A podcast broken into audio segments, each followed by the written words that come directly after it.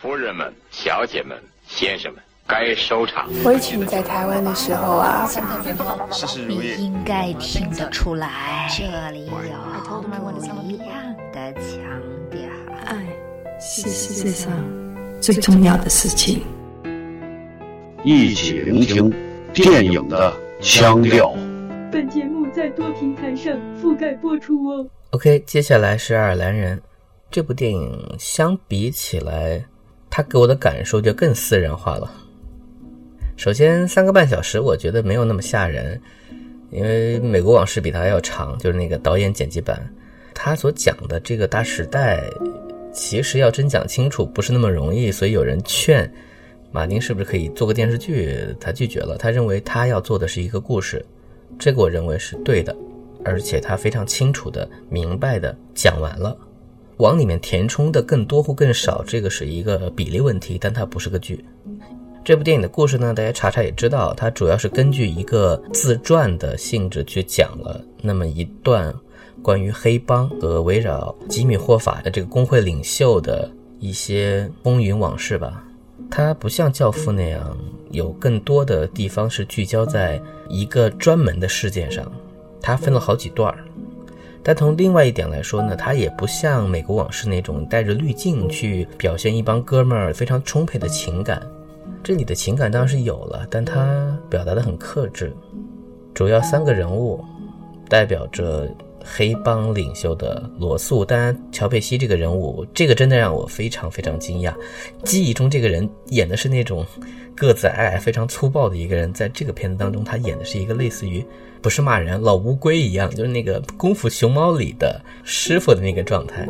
大部分时候喜怒不形于色，用他的这种沉稳来衬托另外两个角色的状况。阿尔帕西诺演的这个吉米霍法这个人物呢，非常非常适合他，你甚至可以说适合到有点没惊喜。他的那种嚣张的状态，他那种执拗的状态，包括他那种被人整完之后过气的样子。完全是我们熟悉并且喜欢的这一套方法派的表演，而处于这个事件中心的由德尼罗扮演的这个 Frank 这个人物，他是帮派杀手，贯穿了几十年，见证了诸多事件，也是本片最完整的一个人物，而且从头到尾他在旁白，可以说他伴随着观众，叨叨叨叨叨讲完了他的下半生吧。很多观众甚至都觉得，在结尾的时候他。做出一些举动时，好像缺乏交代，但我却觉得他其实一直在交代着他们的生活、他们的家庭、他们要去见的朋友、他们每天会经历的一些事情，属于非常人的状态。首先，也是我的态度，我觉得这部电影本身有一些导演不在意，而大众很可能很在意的部分，导致它有点怪。首先，几位老人家。尽管有着现代技术的磨皮，但是在他们扮演四十多岁的时候，他们身体的那种状况其实还是非常非常明确的表现出，那不是个中年人，那不是个年轻的状态。因为我们都见过四十多岁的德尼罗和四十多岁的帕西诺是什么样的状态，有着什么样的爆发力。在演出的时候，这两位老人家都已经是接近八十岁了。所以很多很多有点动作的戏，你都能看出来，不是在很努力的回避他们的脸。比如说在监狱打架的戏，要么就是做两下，你能看见他们身体有点气喘吁吁的样子要出来。这些当然它影响了画面的完美，可从一开始想让他们在一起演这件事情，可能就是这个项目本身的一个逻辑，而。这些过程是重点，它不像说我叫几个年轻演员闪回一下就行。所以这个东西是处在巨大的假定性上，而且他需要明星的光环为他做一些补充。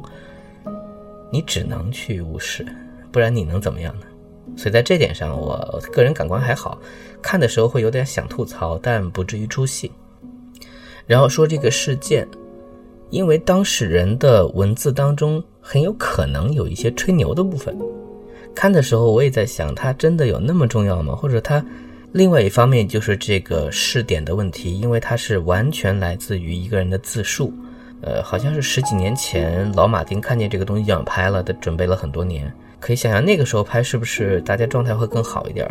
总之，因为是个人讲述，而且能够佐证的很多人已经死掉了，他这个自述当中那些细节、那些方向以及。多多少少是否有美化自己的成分，这个不得而知，所以我们也不用那么去较真里面的所谓真实性，而只用去想它的自洽的部分。而在这点上，我认为 Frank 这个人物，就是电影的这个人物，还是相对做到了完整。而其他在他身边中出现的人，以碎片的方式出现，也不足为怪。当然，这样可能就带来了很多人诟病的第二个问题，就是因为这样情绪也无法聚拢，就刚有一段又来一个事儿，然后有的地方过快，有的地方又过慢，只有到最后半个小时才是一个真正的事件，这个事件把人物放入了漩涡中央。那很多人会觉得，那前一个小时我看他的发迹史，看好多人来来去去又怎么样呢？那可是这部电影拍的也依然是这个时代啊。这里就要讲到我的一个观点，就是我们现在回头说所谓史诗片或者史诗剧，大家有一个想象中的定式，就表现着好像说我们的当事人进入到某一个状态内，有意或无意的影响了历史的进程。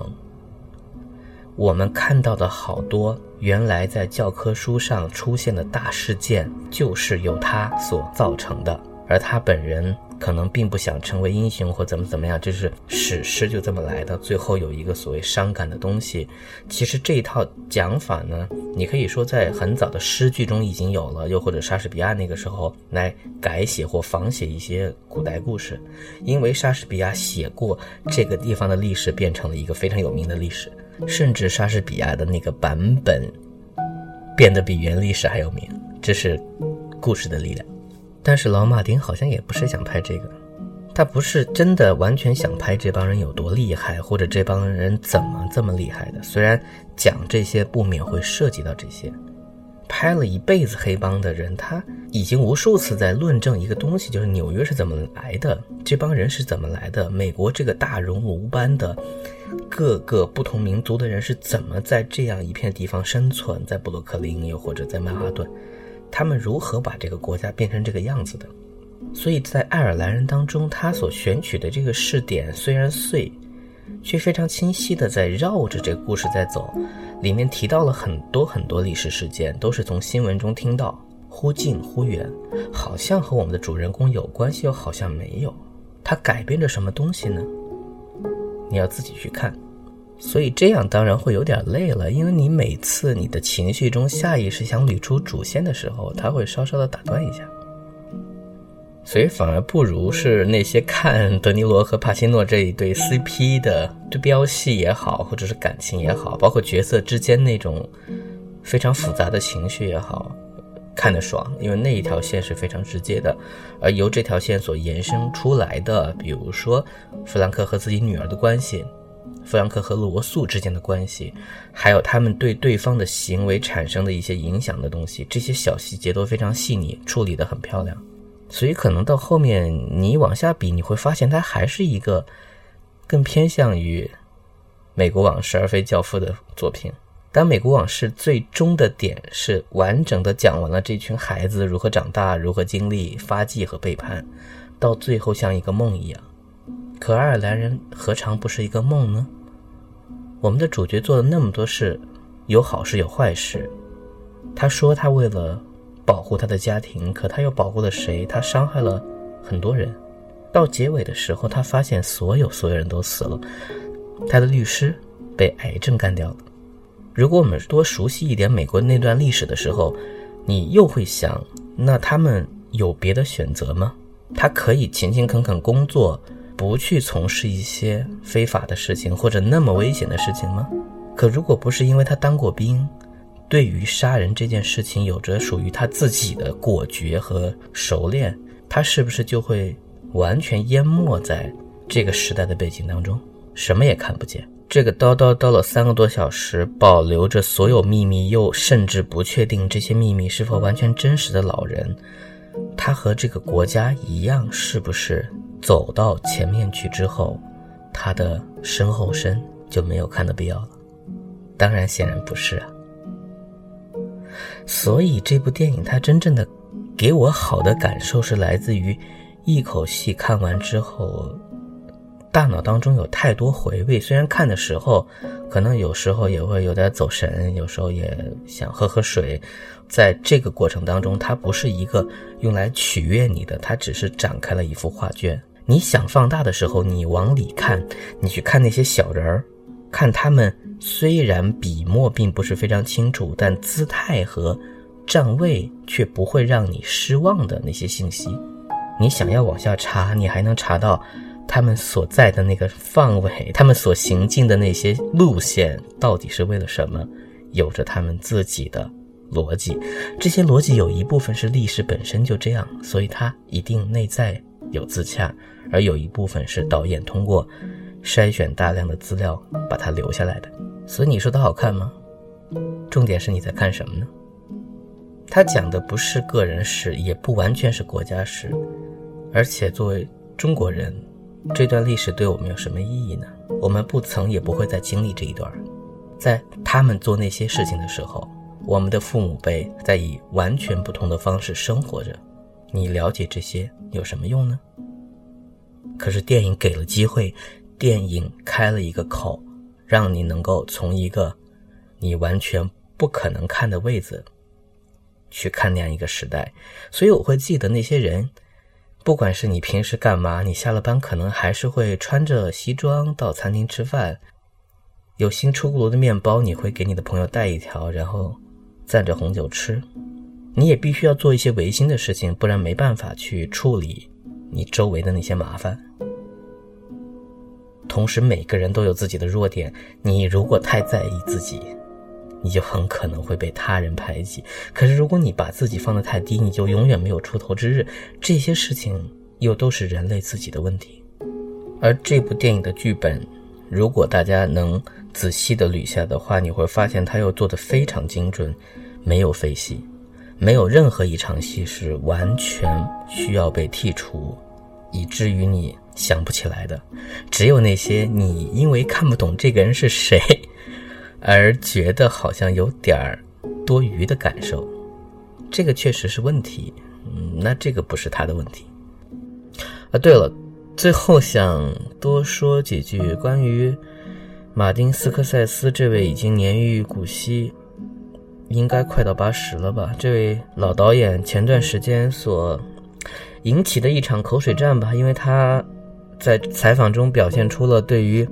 漫威电影就现在这一类卖的非常好，卖到全世界爆掉的超级英雄电影的一种担忧或者一种态度吧，从而引爆了漫威粉丝和早就对这样电影不快的另外一些电影人的战队。然后他又会出来强调说：“我说漫威电影不是电影，是我指的是他们不是 cinema，可能是 film。”因为这个对于他来说是很重的词，呃，当然也引起了很多很多人对于，呃，这样一个定义或者这样一个艺术形式外延的探讨，又包括在这个过程当中，小丑又拿到了，嗯，所谓平时艺术电影才会拿到的戛纳电影，包括它票房又非常好，等于在两个方向都获得了极大的肯定，同时它还是个漫改片。又会引起很多人探讨，说像这样的电影在几十年前可能偏娱乐化，是不是一种罪？嗯，都在进化。我不说我的观点了，我觉得其实两方面探讨起来是好事儿。我想念一下，也是最近刚刚他接受，因为爱尔兰人要宣传嘛，接受采访说的几段话吧。有些人似乎对我回答最后部分断章取义，将其视为一种侮辱，或者作为我对漫威仇视的证据。如果有人打算以此加工我的言论，那么我无能为力。从在大荧幕上看，许多商业系列电影都是由才华横溢、艺技高超的人制作的，但由于个人品味和秉性，这些电影本身不会引起我的兴趣。我知道，如果我还年轻或者长大的再晚一些，我知道我可能会对这些电影感到兴奋，甚至会想自己拍一部。但是当我自己真正做电影，并且有了对电影的认知，我才得到了真正的成长。电影的本质和电影的可能性，同漫威宇宙之间的距离。就像我们在地球上同半人马座阿尔法星一样遥远。对我来说，对于我所喜爱和尊重的电影人来说，对于在和我同一时期开始制作电影我的朋友们来说，电影是关于启示的，美学、情感和精神的启示。它是关于人的，人的复杂性、自相矛盾和时而悖论的本质。他们彼此伤害、彼此相爱和猛然面对自我的方式，它是荧幕上所能展示的不可预期，是生活中被放大至艺术形式中戏剧化诠释的认识。呃，然后他提到了一些关于希区柯克电影，包括这些电影给他带来的影响。那些电影有多么迷人？虽然在那个时候，这些电影是商业的，因为它只是在讲故事，可是里面有什么东西？然后他强调了说，但是今天的商业系列电影又是另外一回事儿了。我所知道的许多定义这类电影的要素都来自于漫威影业，启示、奥秘或真正的情感不在这些要素当中，没有任何东西是真正的危机。这些电影是为了满足特定要求而做的，他们被设计为有限主题的不同变体。他们在名字上是续集，但在精神上是翻拍，并且其中内容都得到了官方允许，因为他们拍不成别的。这就是现代商业系列电影的本质：经过市场调研，经过观众测试、审查、修改、再审查和再改版，直到可以被消费为止。换一种说法是，这些电影和保罗·托马斯·安德森、克莱尔·德尼、斯派克里、阿里·埃斯特、凯瑟琳·毕格罗、韦斯·安德森的都不一样。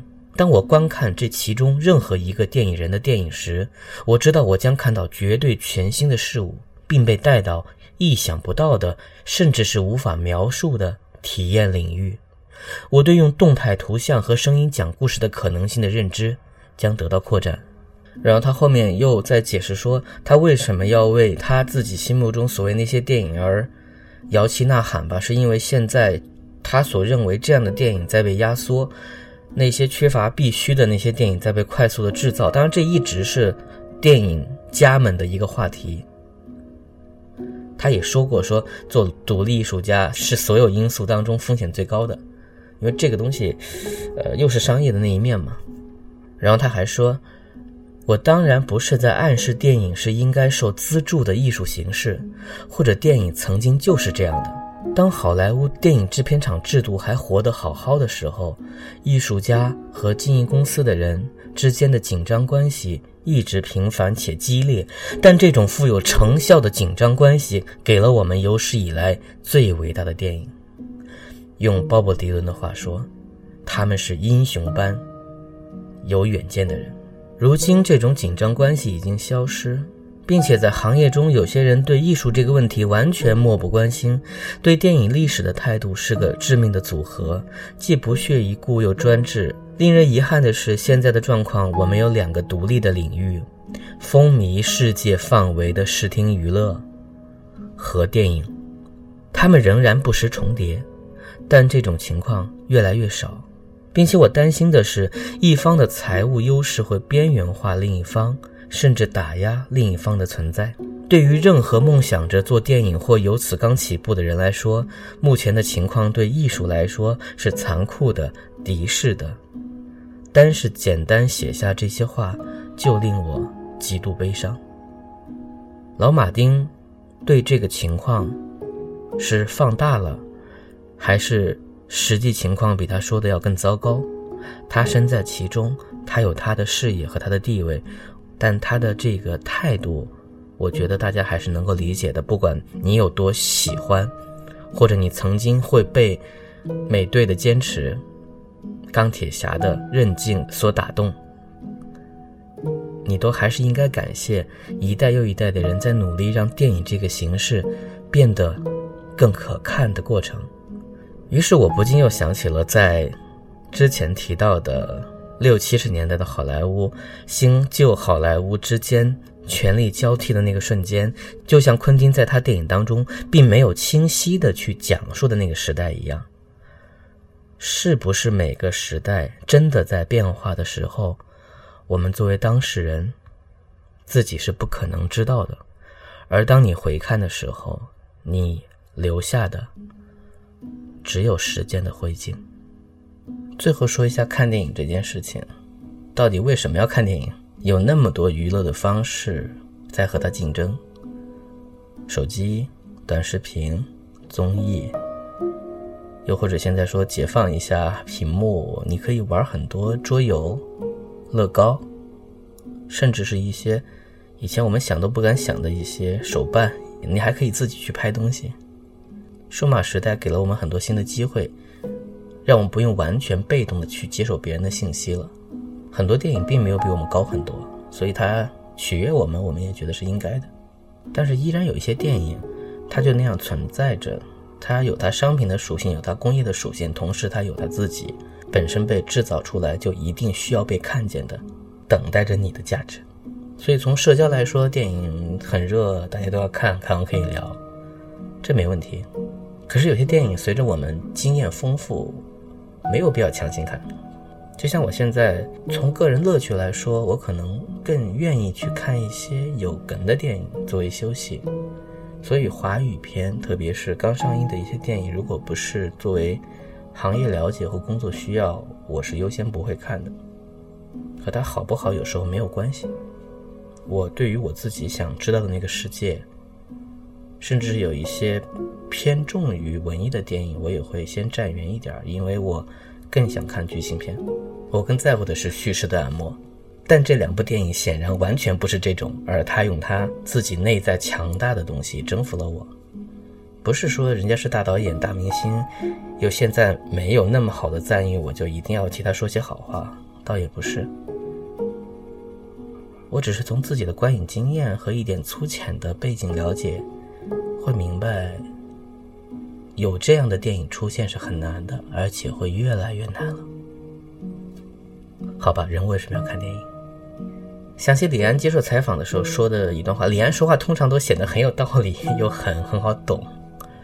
他说：“没有一个真心诚意的交流，生活是很空虚的，人生是荒谬的。而深层的交流不能明讲，只有靠艺术、靠电影、靠这些虚幻的东西、假设的东西在里面交流，然后你感觉上没有那么孤单，没有那么无助。”这当然只是一个侧面，但我觉得通过电影，我能说一些我的想法，我也挺满足的。虽然很可能回头一想，我这期节目到底在说什么呀？我都忘了。本期节目到此结束，感谢收听，感谢你们听我在这儿絮叨。再见。